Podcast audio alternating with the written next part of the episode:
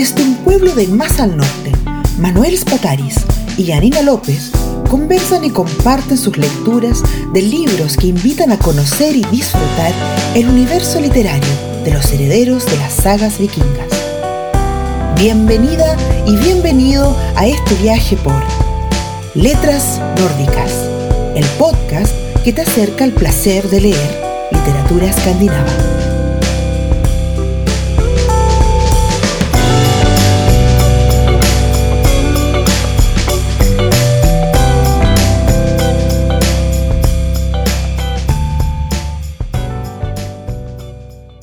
Una tarde de fines de agosto aparece repentinamente una nueva y enorme estrella en el cielo. Hace un calor inusual y los nueve personajes de esta novela se presentan inquietos. Les ocurren cosas extrañas. Un batallón de cangrejos cruza un bosque. En otro sitio hay demasiadas mariquitas. La ciudad está llena de ratas. Un pájaro de especie desconocida o no identificable vuela por los cielos del sur y suroeste de Noruega, donde algunos de los personajes veranean. Arne, por ejemplo, es un profesor de literatura que está vacacionando con su familia en Sørlandet, al sur del país. Su esposa, Tova, sufre de brotes psicóticos y es ella la primera en ver los cangrejos en el bosque. Egil, amigo de Arne, está en una cabaña cercana y tiene preguntas sobre la vida, la muerte y los muertos. Katrina es una sacerdote que debe regresar a casa en Bergen después de un seminario. Sin embargo, por razones que ni ella misma comprende del todo, decide quedarse en un hotel de la ciudad. Y así, Emil y su banda, Jostein, su esposa y otros personajes son testigos de la aparición de una estrella enorme que nadie ha visto antes. No se sabe con exactitud de qué se trata y es quizás una noticia que, como otras, dejará de serlo. Hay fuerzas oscuras que están ahí permanentemente, pero que no siempre nos es posible advertir. Ocurren cambios drásticos en nuestro hábitat y somos esos animalitos que de estar tan cerca de un solo árbol no podemos ver el bosque probablemente somos incapaces de interiorizar las dimensiones del cosmos y sus cambios desde nuestras pequeñas vidas cotidianas colmadas de inmediatez. ¿Quién sabe? ¿Y quién sabe en realidad en qué consiste la vida, la muerte y la conciencia? La estrella de la mañana de Carl Uwe Knausgård en el sexto episodio de esta primera temporada de Letras Nórdicas. ¿Cómo estás, Manuel? Estoy súper, súper bien. Súper bien. Bueno, aquí eh, en, esta novela aparece una estrella. Aparece una estrella y aparecen también diferentes interpretaciones. Eh, hay interpretaciones fuera del libro también, por ejemplo, te hablan de que se puede tratar del cambio climático, eh, otros dicen que tiene que ver con la fe, con la religión, y si es que acaso Dios existe a pesar de que no se cree en Él. son, las interpretaciones son muchas. Y bueno, ¿cómo afecta esto en nuestras vidas? ¿Qué ocurre en el mundo? ¿Qué ocurre con los personajes de este libro? Ocurre muchísimas cosas, ¿no? Eh, se habla mucho en el libro de este fenómeno extraño, ¿no? De esta aparición de un fenómeno estelar, em, que bueno, em, los personajes van interpretando cada uno a su manera, y es un fenómeno que va apareciendo en la vida de ellos em, entre medio de una vida, de digamos, de un quehacer cotidiano, absolutamente cotidiano.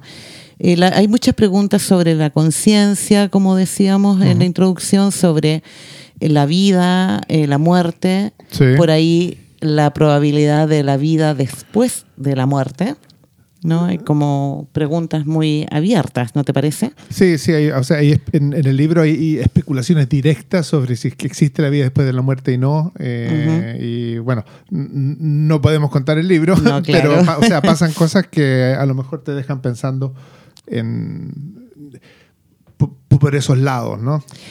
Claro. Y, y tenemos nueve personajes en el libro. Nueve personajes, Claro. ni más ni menos, con sus respectivas eh, familias o entornos, digamos, eh, humanos, ¿no? Sí, Eh, al- algunos están vinculados, ¿no? De una u otra manera, pero lo que los, lo que los hace, lo que los junta aquí es, es el- es la, la estrella que aparece un día en la mañana. La estrella Es como el mañana. hilo que une, claro, claro. Bueno, son vidas completamente normales eh, o normales entre comillas, eh, la de cada uno de estos personajes que como decíamos rompen la, la cotidianidad con la aparición de este fenómeno en el cielo. Hay, por ejemplo, momentos que podemos tal vez, eh, tal vez eh, citar sin incurrir en la revelación de, de la novela misma No. en su totalidad.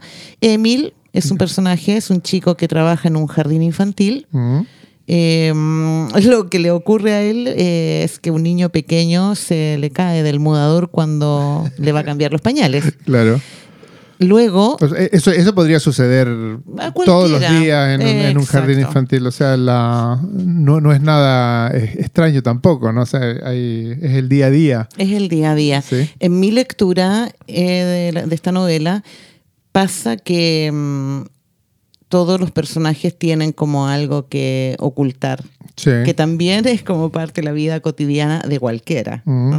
En el caso de Emil, él oculta este pequeño accidente. eh, más tarde se pelea, recon- se reconcilia con amigos de su banda y es camino a casa eh, que él, por ejemplo, se ve rodeado de pájaros. Claro. Eh, ¿No se te acuerdas de esa escena? Sí, Mira al cielo Mm. y ve una estrella enorme.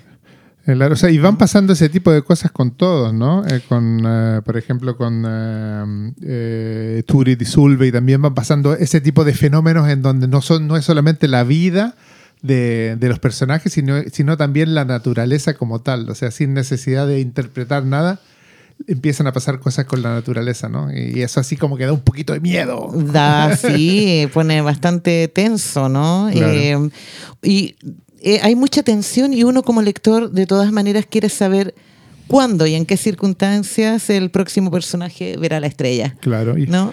Eso también tam- eh, es muy interesante porque este autor te mantiene interesado constantemente en, en la historia con esa capacidad de generar tensión. Sí. ¿no? Está hablando de, qué sé yo, que el tipo es periodista, que va a cubrir una noticia, que la tipa es sacerdota o sacerdote. ¿eh? Sacerdote. Sacerdota.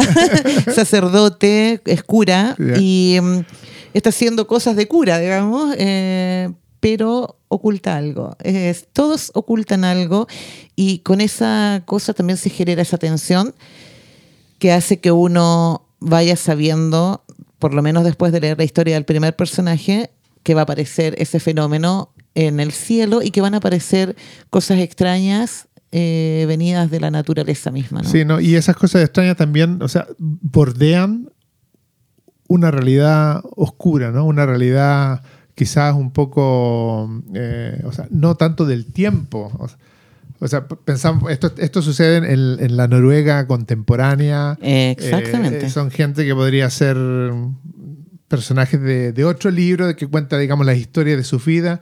Y aquí lo hace, pero al mismo tiempo le pone ese... eh, e- e- es- esa magia quizás un poquito negra, esa, Mm, mm. esa expectativa de que lo que está pasando va a cambiar totalmente, porque más o menos de eso se trata, de que o sea, Claro. la idea que te vas haciendo tú es de que la vida de ellos va a cambiar totalmente. Y uno se empieza a encariñar también con, a lo mejor, o sea, me pasó a mí, con un personaje o con otro, O a detestar a algunos. o a detectar algunos, porque hay algunos que son muy pesados. ¿no? Claro, a mí me pasa que Iselin ¿Ya? eh, me parece un personaje súper tierno. Claro. Es una chica joven y ahí aparecen mucho, muchas cuestiones emocionales que reconocemos, como la vergüenza, la bronca, Sí. eh, la incomprensión. Eh, van apareciendo todas esas cuestiones, ¿no? Personajes medios pesados. Sí. Eh, por ahí lo dejamos a gusto de cada lector, Claro. quién es pesado y quién no, quién es simpático o qué sé yo.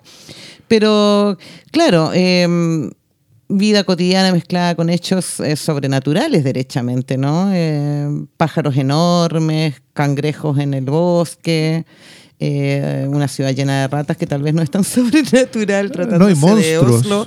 Hay monstruos, Hay monstruos. derechamente. Sí. Eh, hay desapariciones Sí, hay muertes. que son muy así, bueno, ¿y esto cuándo y por qué ocurrió? ¿no? Claro. Y hay mucha desesperación también. Es más de un personaje. Sí. Eh, y eso a mí me parece increíble, eh, la forma en que, en que este autor eh, relata, de modo que te va eh, envolviendo. Y como digo, una y otra vez, quizás hasta majaderamente, uno quiere saber cuándo va a ocurrir ese fenómeno en la historia de cada personaje, por- porque hablan en primera persona, ¿no? Ellos, ellos cuentan en primera persona y o sea, el hecho de que son varios también ya es, eh, eh, que, o sea, cambia un poco la, la dinámica que, que venimos conociendo de, de Knausgård, ¿no? Y claro, y te fijas que mm, eh, varios personajes llegan incluso a, du- a dudar de si están vivos cuando les ocurren ciertas Sí. cosas. Llegan a pensar que a lo mejor no están vivos. Sí, la- eh, es- esas fronteras se empiezan a mover en el libro, ¿no? Y, y bueno, y también o sea, el- es, todo, es todo, digamos, este, esta construcción de la sensación de, de- de que las cosas están cambiando de una otra manera. El, eh, el libro se trata en realidad de presentar esta nueva situación, diría yo. Claro, y es una situación que no sabemos si es una situación que va a cambiar o esto es el fin. Mm, Claro. Eh, te da tampoco es un- no solo la sensación, sino que yo creo que hay varios guiños, no porque es una novela que está atravesada por el libro del Génesis, Ya. por la idea religiosa del Apocalipsis. Eh, un personaje en concreto, Egil, que es el más ocupado del, del tema a nivel filosófico y, y teológico, ¿no? Eh, va planteando eso derechamente en, en más de un momento, pero a ti también como, como incluso un lector totalmente secularizado, te das cuenta de que tienes incorporada eh, culturalmente toda la historia del Génesis y de que el mundo se va a acabar. Eh, Claro, o sea, del principio y el fin. El principio y el fin. Claro, el, eh, el- el apocalipsis, la, la- la figura de, bíblica eh, y el contacto con Dios eh, es un tema recurrente también en- un poco en, en, Knausgård, ¿no? Y es, eh, eh, aquí vuelve a, a una, a una forma de, de descripción sobre la realidad que es, digamos, mucho más mística que, el, que ese- esa autobiografía que tenía en, en- Mi lucha. Que. O sea, que, que detalla la cotidianidad, digamos, y hace literatura con eso. Aquí, digamos, la mística, la magia, eh, la religiosidad, eh, la fe incluso, y la no fe, eh, aparecen digamos, co- como un tema, como pilares, ¿no? Que levantan Claro. el, el- el libro. Están metidos en, en todas las están metidos en todas las historias, ¿no?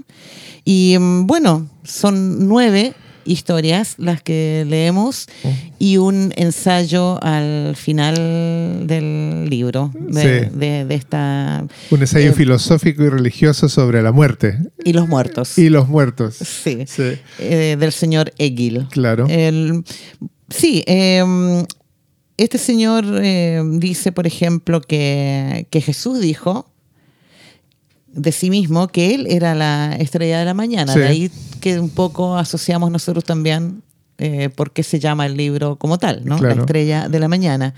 Eh, mientras para Isaac, Yesaya es Eh, Isaac, ¿no? Isaías, Isaías. Isaías, Sí. Isaac, Eh, Isaías. eh, la estrella de la mañana era el diablo. era Lucifer. Lucifer y lucero son palabras también etimológicamente en familia. Bueno, él, como decíamos, termina escribiendo un ensayo sobre los la, la muerte y los muertos. Sí. Sabe mucho el tipo, ha leído mucho de teología, de filosofía. Eh, Knausgård, eh, no sé, usa mucho el, el tema aquí eh, a través de este personaje. Se va, a mi gusto, en una tremenda volada eh, filosófica. Aparece mucho de Heidegger, de Nietzsche, de Kierkegaard. O sea, no sé. eh, a mi juicio, eh, pero es un juicio muy personal. Cada lector tiene su propia opinión. Sí. Eh, yo me hubiera evitado el ensayo. Eh, pero es bueno decir es bueno decir ya, ahora que vamos a entrar a hablar un poco de, del estilo de, de Knausgård en esta novela, eh, es la primera de una pentalogía, Sí. ¿no? Eh, ha De la publicado ya De la cual ya, digamos, los libros están casi publicados todos. los cinco. Sí. ya. Eh, Bueno. Y el. Así que hay desarrollo. Yo digo, se podría haber evitado el, el ensayo del final, pero probablemente tenga eh, una razón de ser para los cuatro libros que, que restan. Yo Eh, no los he leído, entonces no, no sé. Pero sí creo que Egil es un personaje que ya hablaba bastante de lo que habla en el ensayo previamente. Sí. eh, Bueno.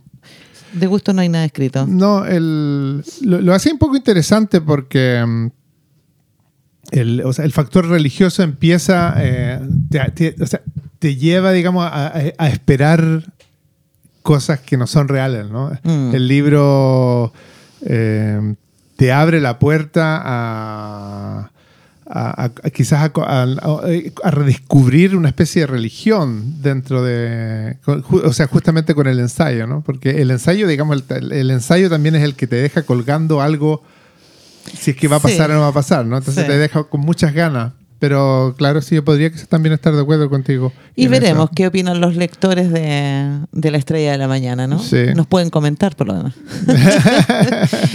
en fin, eh, nueve personajes, para mí también nueve historias. Mm.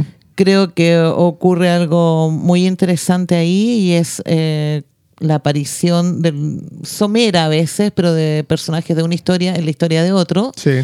Pero hay algunos que son pareja, ¿no? Sí, algunos viven juntos eh, y bueno, y, y existen en, en el libro eh, dependiendo, o sea, la, la historia de ellos depende de los dos, ¿no? Claro, Claro. claro, Entonces podríamos decir, hablando ya un poquito del estilo también, que es, es una misma historia, pero vista desde la mirada de cada uno de los Sí. miembros de la pareja. Sí, uno se puede imaginar, digamos, un gente viendo la estrella y, y cantando quizás eh, una canción en- con diferentes voces, ¿no? Pero, o sea, todo, eh, hay una reacción a lo que está pasando, que es la estrella, o sea, la estrella que es como lo más importante, y, to- y todos tienen su, su historia, ¿no?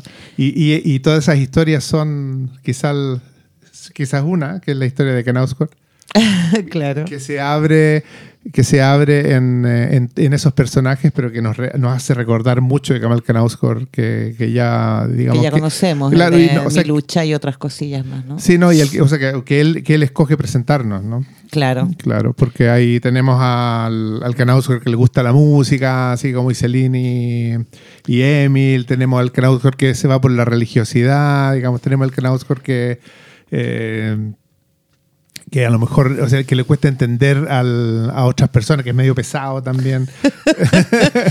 Bueno, sí, hay mm, muchos recursos ahí que le- habría que decir tal vez también eh, que es muy contemporáneo, ¿no? Hay personajes que tienen eh, celular, ¿no? Sí, su, sí. su teléfono, ¿no? Eh, qué sé yo, toda esta cuestión periodística, hay mucha novela negra, como decías tú hace un rato. Yo, yo pienso que hay bastante de eso, por lo menos en una de las historias. Sí, una de las historias... Porque hay que- un supuesto, no, no hay un supuesto, hay un crimen. hay un crimen. Hay un crimen que no es supuesto, lo supuesto es el que todavía está vivo. Claro, ¿no?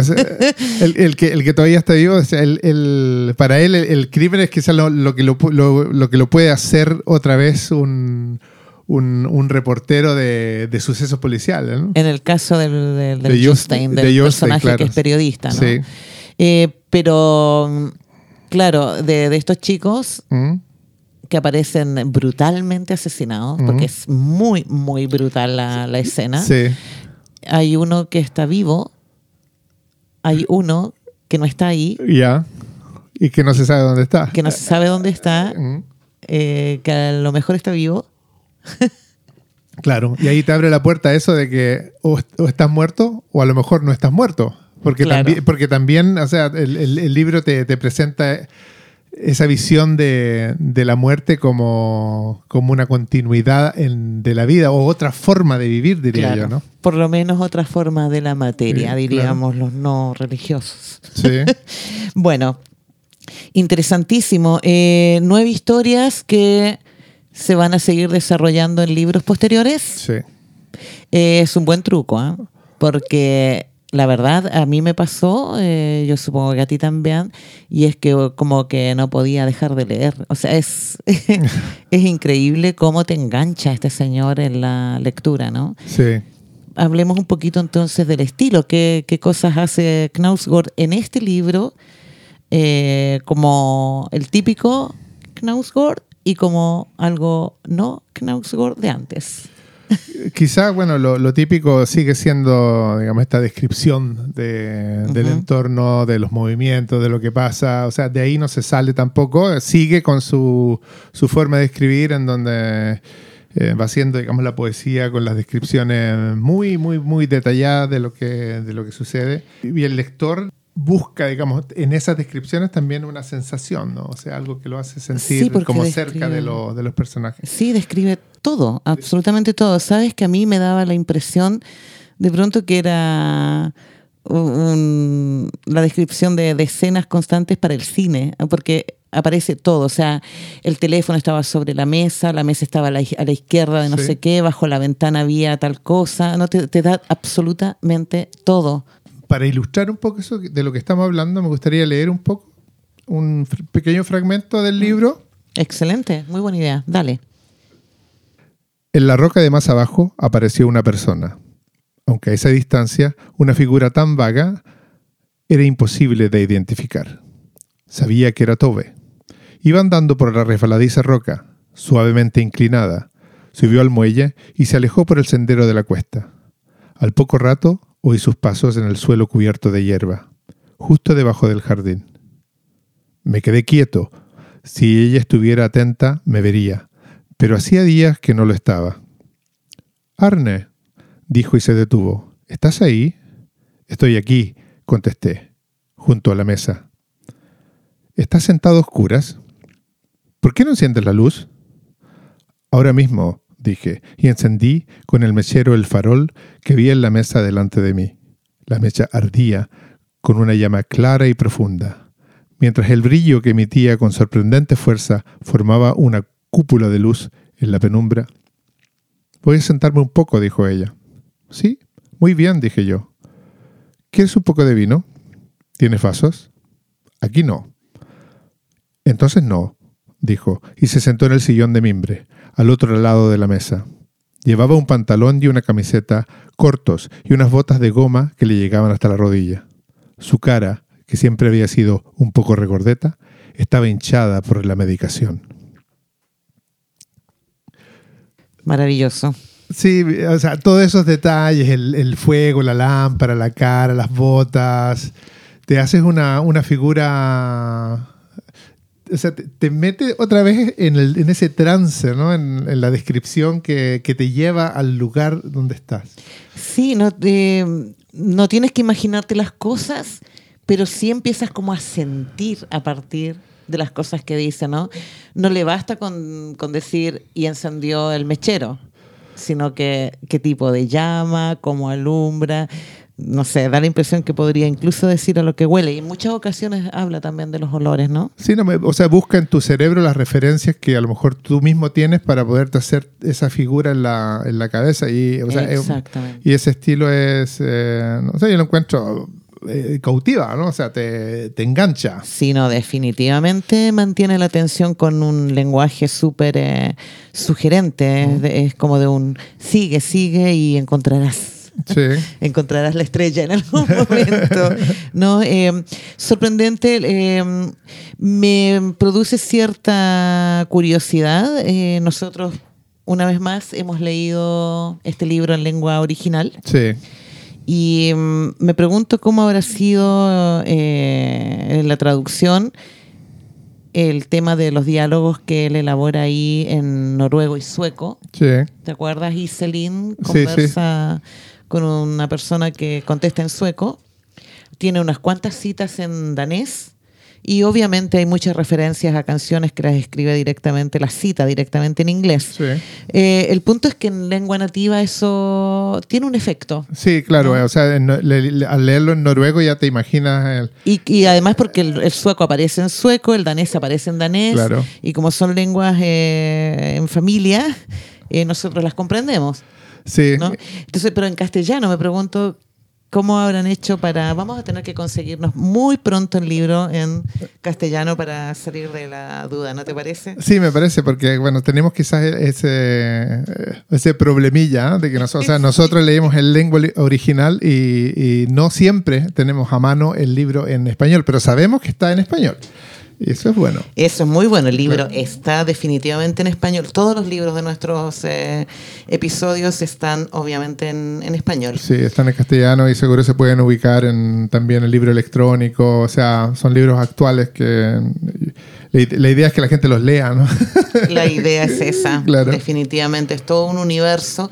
Y bueno, yo y mm, creo que hay pequeñas cosas que mm, parecieran por lo menos referir, son como unos guiñitos a la narrativa de Fosse.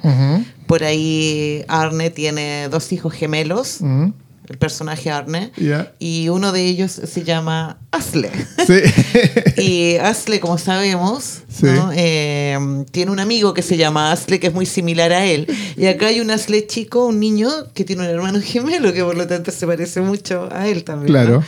Bueno, son guiñitos, no sé, las canciones también sugieren muchas cosas. Sí, la música es como bien importante aquí en el, bueno, eh, para, para Canausko, ¿no? Es un, canal de un canal de referencia eh, importante y creo que también para la generación de Canausko la música es, como muy importante. Se habla mucho a través de la música, al menos aquí en Noruega. Eh, se, habla un poco de la, la, música que se conoce por generaciones. Exactamente. Bueno, eh, otro elemento interesante para mí es que usa diálogos eh, desde la perspectiva de, dos interlocutores en una misma situación, vistos por ambos. O sea, un ejemplo, ¿no? Ocurre una cuestión muy loca, que no vamos a decir cuál es, eh, y la cuenta Jostein, el periodista. Ya. Y en lo que cuenta, él llama, no, él no llama, lo llama su esposa muchas veces por teléfono. Sí, sí. A veces manda mensaje, otras veces no los contesta. Claro, lo está molestando, digamos, en lo que él está haciendo, está, concentrado. Claro, él sienta, siente molestia. Y después esa misma historia la cuenta Turit, la esposa. ¿no? Sí. Y es otra la perspectiva de cómo ella siente que él no contesta y que haya la premia que conteste, le envía mensaje y tampoco los contesta o es muy escueto. Eh, así que eso me pareció también eh, en términos de técnica, de estilo, muy, muy interesante. Eh, este coro de, voces, ¿no? que cantan diferentes voces y te van contando la historia de cómo los va afectando la la, la estrella de la, de la mañana que aparece. No menos. Y lo otro también, o sea, es que no, no es solamente no son solamente los personajes, sino también la naturaleza y, digamos, y todo esto, el calor, es un calor. cambia, eso te iba a decir, Es un verano caluroso, aparece esta luz y, bueno, y, todo, están todos viviendo sus vidas, pero a, todos les, influye lo, lo, que está pasando y reaccionan de diferentes formas. Y, a veces se, empiezan a entrelazar un poco, ¿no? Y cambia todo, ¿no? Y los, cambia todo, los colores, los olores, las texturas, es increíble. Claro, hay una, hay una referencia a mí que me gustaría mencionar, eh, que es con la, con la película Melancolía no sé si, eh, si ha escuchado. Lars von Trier. Lars von Trier, justamente, en donde, o sea, se trata de que hay un, un planeta, una, una, una, luna que se está acercando a la Tierra. Inminentemente se va a acabar la Tierra cuando la, esta, este, este cuerpo estelar eh, llegue, ¿no? Y, y, la gente reacciona de diferentes formas, ¿no? Y la película se trata de eso, ¿no? Es un poco más o menos de lo que se trata el libro también, eh, de que algo está pasando, no sabemos qué y, y, todos reaccionan de una forma más o menos diferente, ¿no? Y la fuerza también con que, que también me llama mucho la atención y, y de ahí tal vez la necesidad incluso de leer los próximos libros. Ah, sí, claro. Sí, o sea, el, libro en sí es un, un, libro sin desenlace, un libro que te deja un cliffhanger de qué es lo que va a pasar. Eh, en muchos niveles, no solamente en el nivel de, lo que va a pasar con los personajes, sino en, el nivel religioso. Hay una, hay una cita, ¿no? no, cita, ¿no? Pero hay, algunas em, entrevistas con Knausgård y, en, una de ellas, digamos, él dice que, cuando él era chico, una de las cosas que le llamaba la atención era eh, las versiones del mundo a través del tiempo.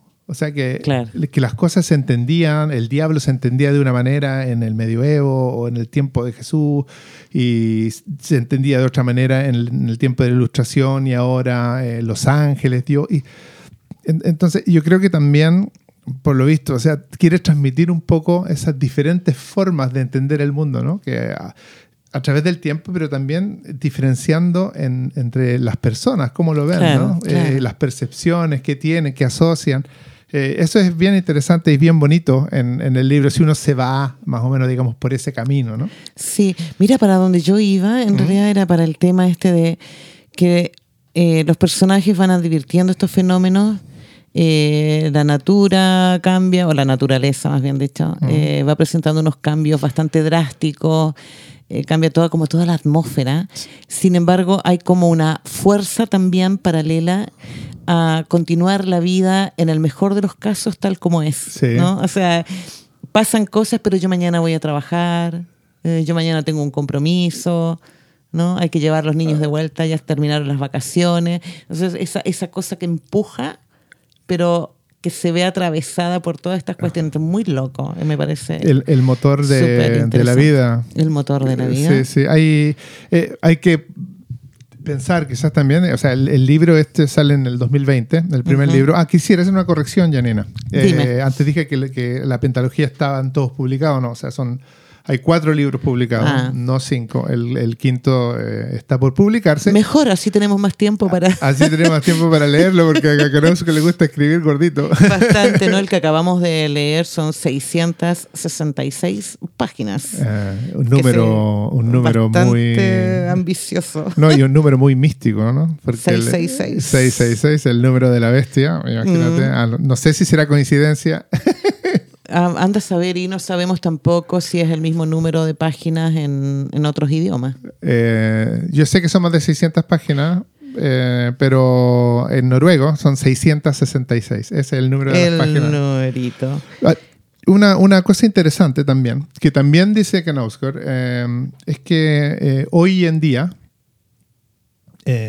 nosotros sabemos todo podemos explicar todo. Si, si, aparece algo inexplicable en Japón, aparece un monstruo en Japón, digamos, dentro de poco ya sabemos lo que es, lo podemos explicar con, la ayuda de la ciencia eh, y, como que no hay problema. Eh, si hay un terremoto, sabemos que se, por la razón que sucedió el terremoto, cómo fue, todo es explicable, ¿no? Pero esta estrella no es explicable. Entonces, ahí, ahí también hay una, una una búsqueda de, lo incomprensible en el libro, ¿no? Es una, dimensión que lo hace también interesante. Muy interesante. Eh, también yo me pregunto si en realidad quieren saber, ¿no? Porque como que no es noticia tampoco a la larga.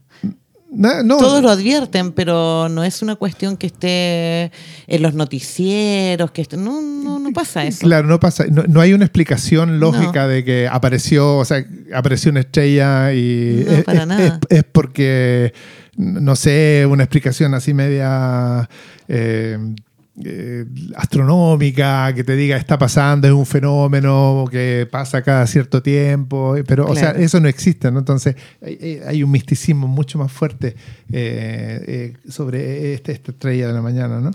ese, ese juego con lo, con lo mágico, ese encuentro del hombre con la... Con, lo místico. Con lo místico, con, el quizás Dios, ¿no? Mm, mm. También, o sea, es una es, un juego que a lo mejor se ha ido olvidando un poco en la literatura. ¿Quién eh, sabe?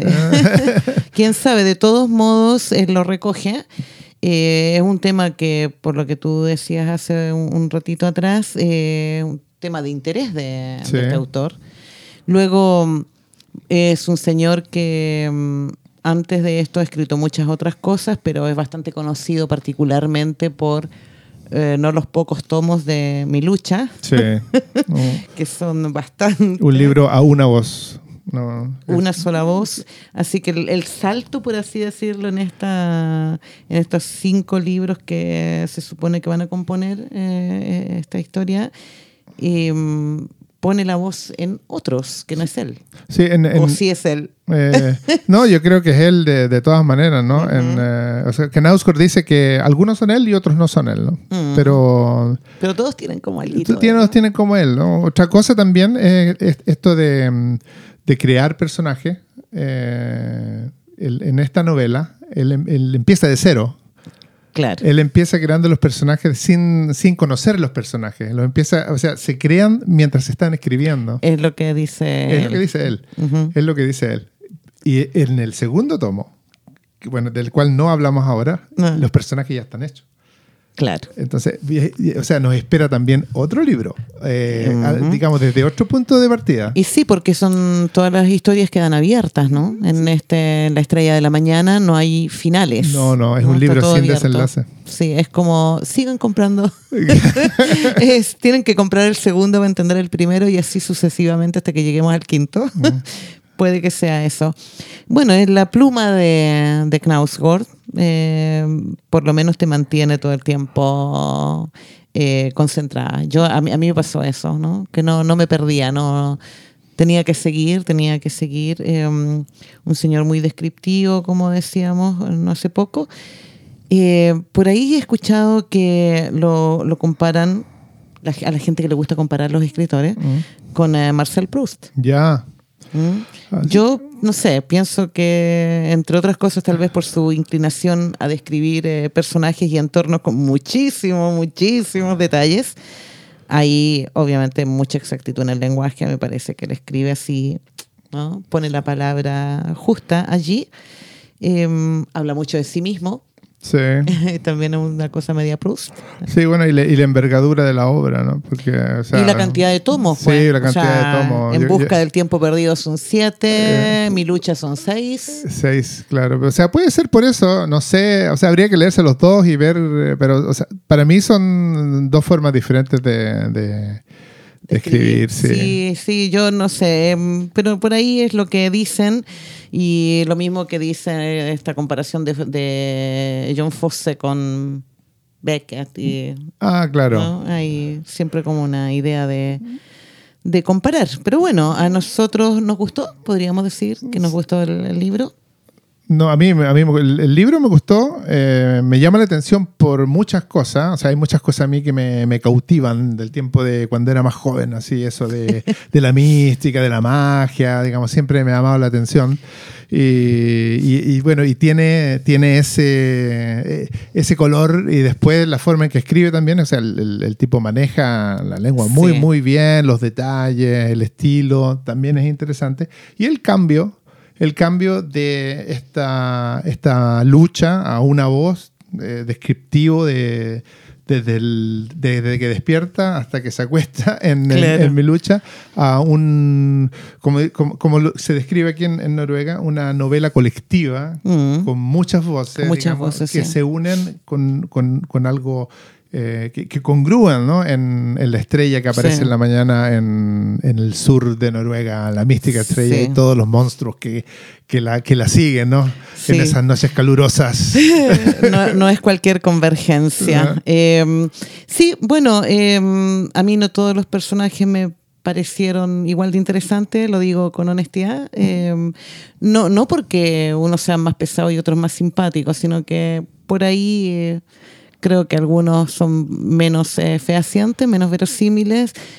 No sé, es una primera impresión tal vez, es, la, es, es muy personal, creo que cada uno tiene que leer para hacerse una opinión propia. Sí, ¿Mm? eh, hay, hay una, ahí también hay un comentario de Knausgård, él dice, él mismo dice, ¿no? que mm, en una entrevista, creo que fue con el, el canal de televisión eh, noruego, el NRK, el NRK, Ujú. eh, él dice que, mm, que le- eh, especialmente los personajes femeninos les costó un poco eh, crearlos porque o sea me dice, yo, yo no sabía yo no sé nada de cómo piensa una, una niña eh, o cómo piensa una, una enfermera o cómo piensa la madre de la enfermera Es- y, Claro. y entonces el tuvo que recurrir, digamos, a, a buscar información, asesorarse para poder crear personajes. Entonces, no, no fue una tarea fácil para él. El- el- la creación de personajes en el Morgenstern En, o sea, en la estrella de la, ma- en la estrella de la mañana. Morgenstierna eh, en noruego y en sueco. Le Claro. tenemos que explicar aquí a, la- a los Claro, auditores. no,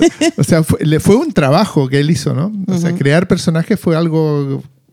Se, se mandó algo- y, lo- y lo reconoce, lo dice él mismo. Pero a mí me parece que esa es más o menos la tarea de todo escritor. O sea, Sí. de todo escritor, escritora. Eh, los personajes se crean y así sean tu propio género o no. eh, bueno, es, un, es una opinión, una apreciación. De todas maneras, el libro vale absolutamente la pena leerlo.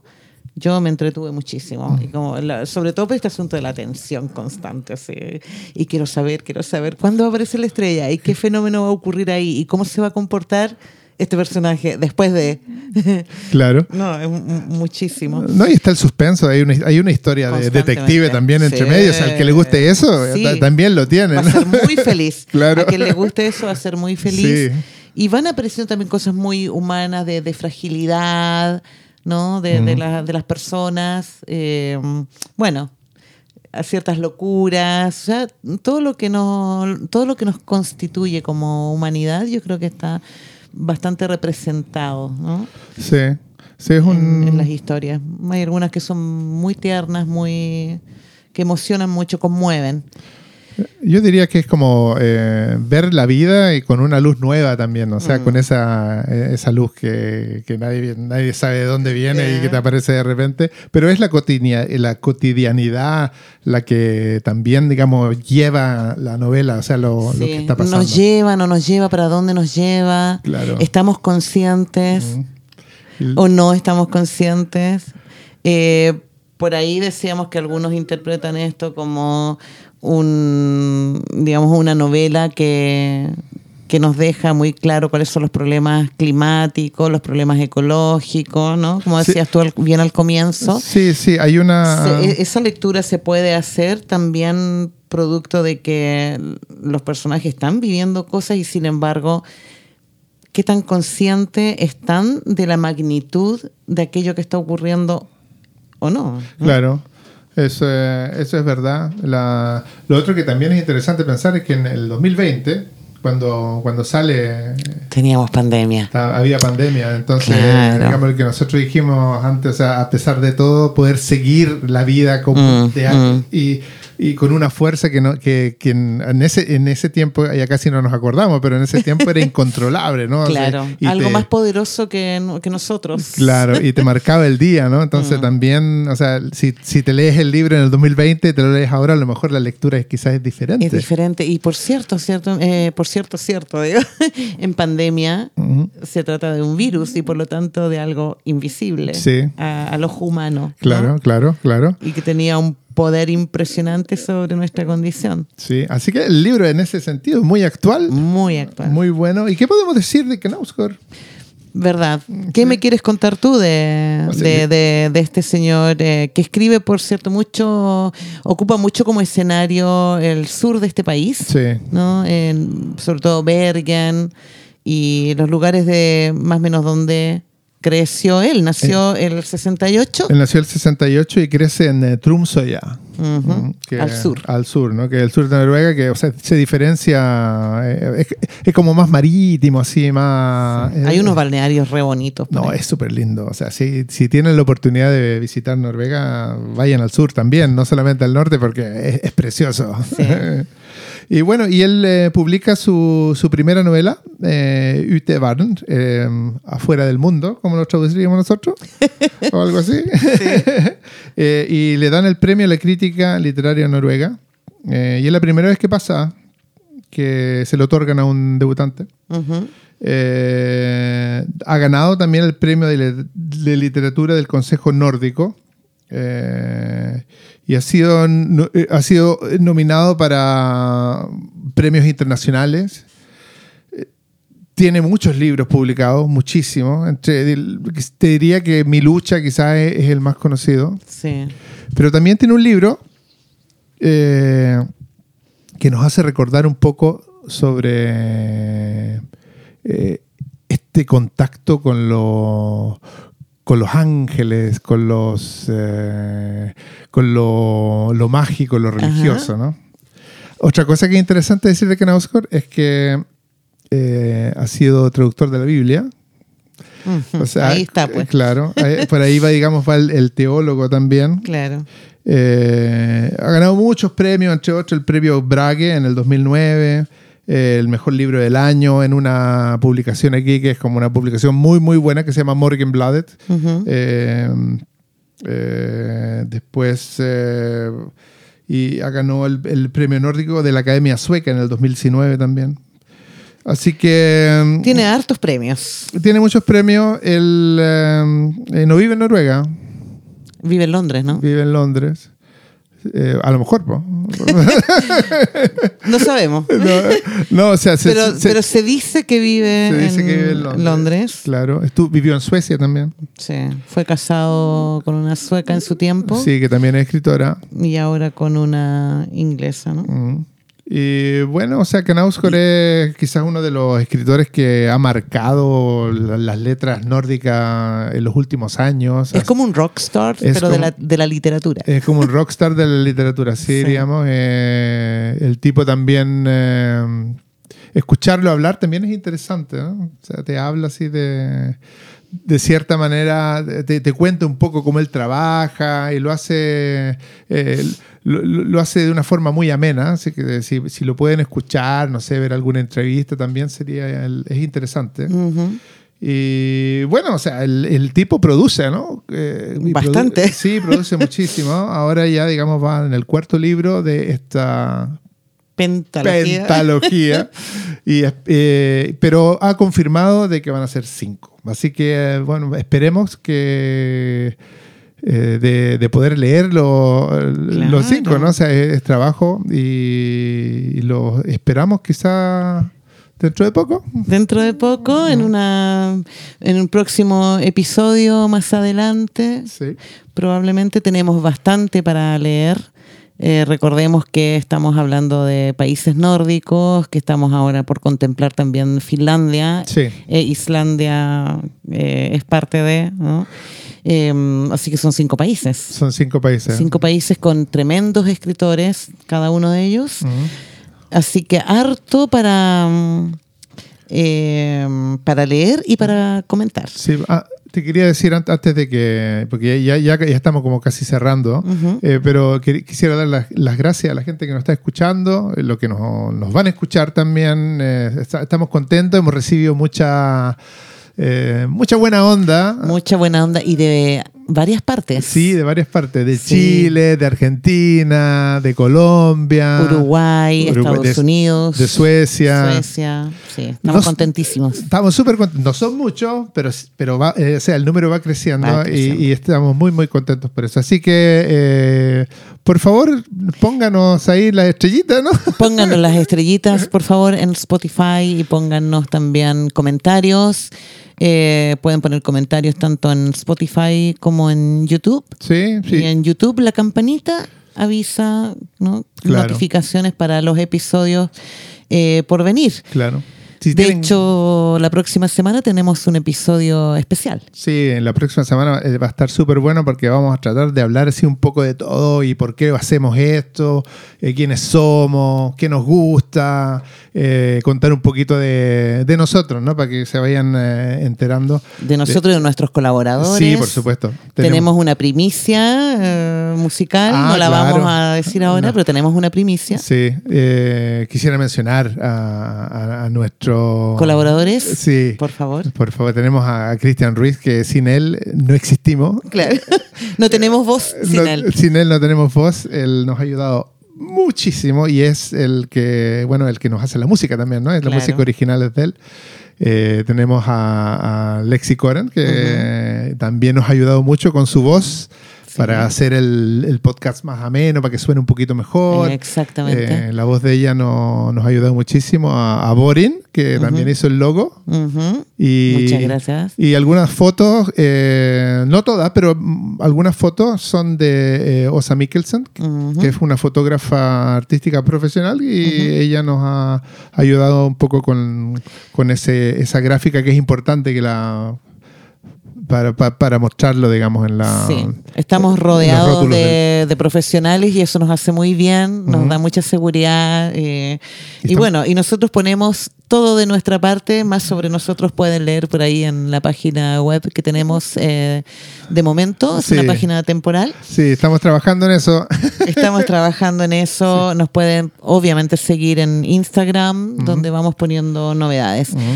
De modo que nos vemos la próxima semana, Manuel, y nos encontramos con nuestros auditores una vez más para un eh, episodio especial de resumen de la primera temporada con los seis libros que hemos leído y hemos comentado para todos ustedes. Sí, oye, muchas gracias. Y pero la segunda viene, ¿eh? Y la segunda viene. Como de decimos en Chile, no hay primera sin segunda. Exacto.